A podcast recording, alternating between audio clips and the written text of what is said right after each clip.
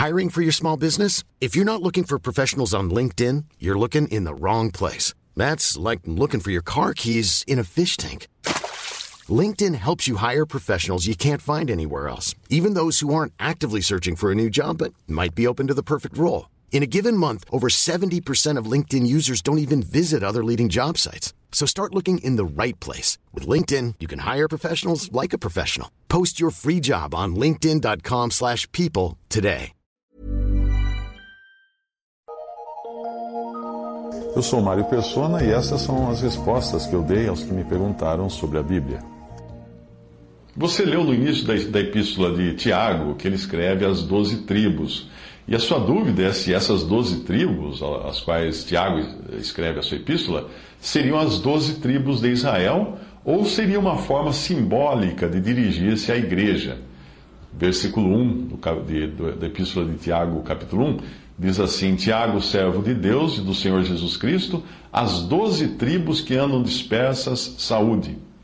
Nós sabemos que dez tribos foram levadas para o cativeiro e depois dispersas, após o reino ter se dividido em Judá e Israel, uh, tendo ficado duas tribos em Jerusalém e as outras dez dispersas. Aquela divisão e aquela dispersão foi nacional, o que significa que, mesmo entre os de Judá que ficaram em Jerusalém, havia indivíduos pertencentes às dez tribos dispersas, às vezes chamadas de tribos perdidas.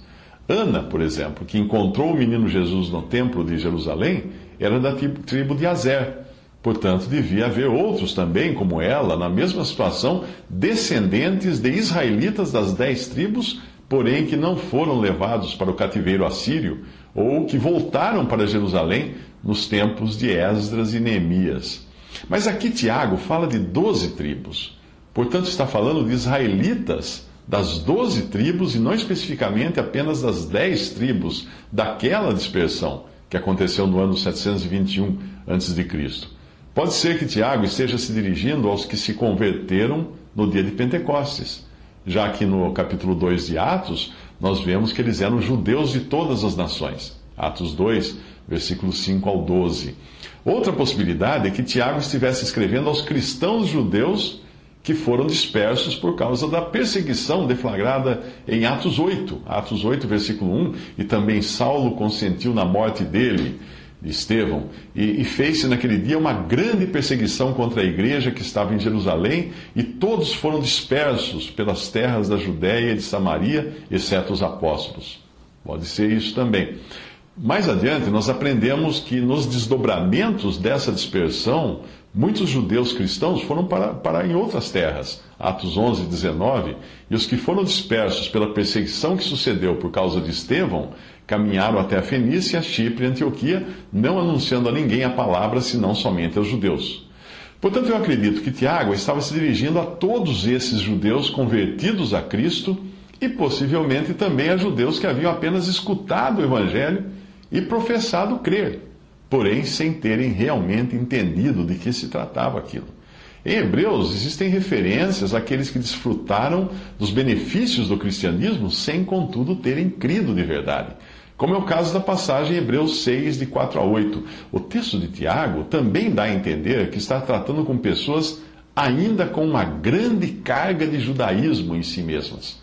A carta deve ter, sido, deve ter sido escrita em um momento de transição, quando muitos judeus convertidos a Cristo ainda não tinham uma ideia clara do que era a igreja e a enxergavam como uma continuidade do judaísmo e uma boa nova da vinda do Messias de Israel. Muitos cristãos fundamentalistas ainda hoje pensam assim.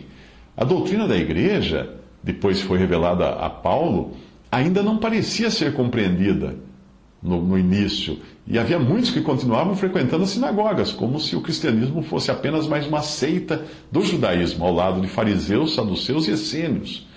Esses judeus cristãos deviam ser parecidos com alguns que hoje se intitulam cristãos messiânicos, que se vestem como judeus ou querem que as pessoas falem o nome de Jesus em hebraico.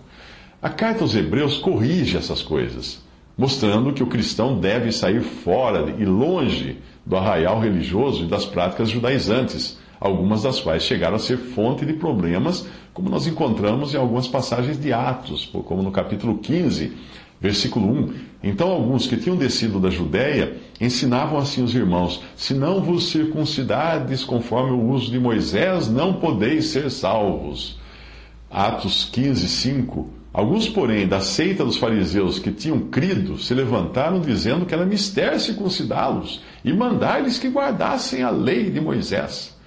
No versículo 24 de Atos 15, porquanto ouvimos que alguns que saíram dentre, dentre nós vos perturbaram com palavras e transtornaram as vossas almas, dizendo que deveis circuncidar-vos e guardar a lei, não lhes tendo nós dado o mandamento.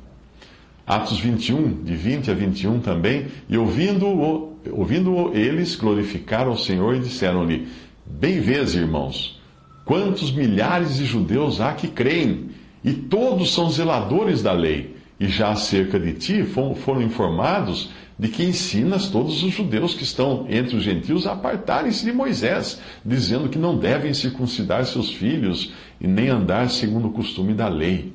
Isso para ver quantos ainda eram cristãos, mas ainda viviam na lei.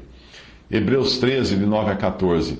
Não vos deixei levar em redor por doutrinas várias e estranhas, porque bom é que o coração se fortifique com graça e não com alimentos que de nada aproveitam aos que a eles se entregaram. Temos um altar de que não tem direito de comer os que servem ao tabernáculo, porque os corpos dos animais, cujo sangue é pelo pecador, pelo pecado, melhor dizendo, o sangue, cujo sangue é pelo pecado, trazido pelo sumo sacerdote para o santuário, são queimados fora do arraial, esses corpos. E por isso também Jesus, para santificar o povo pelo seu próprio sangue, padeceu fora da porta.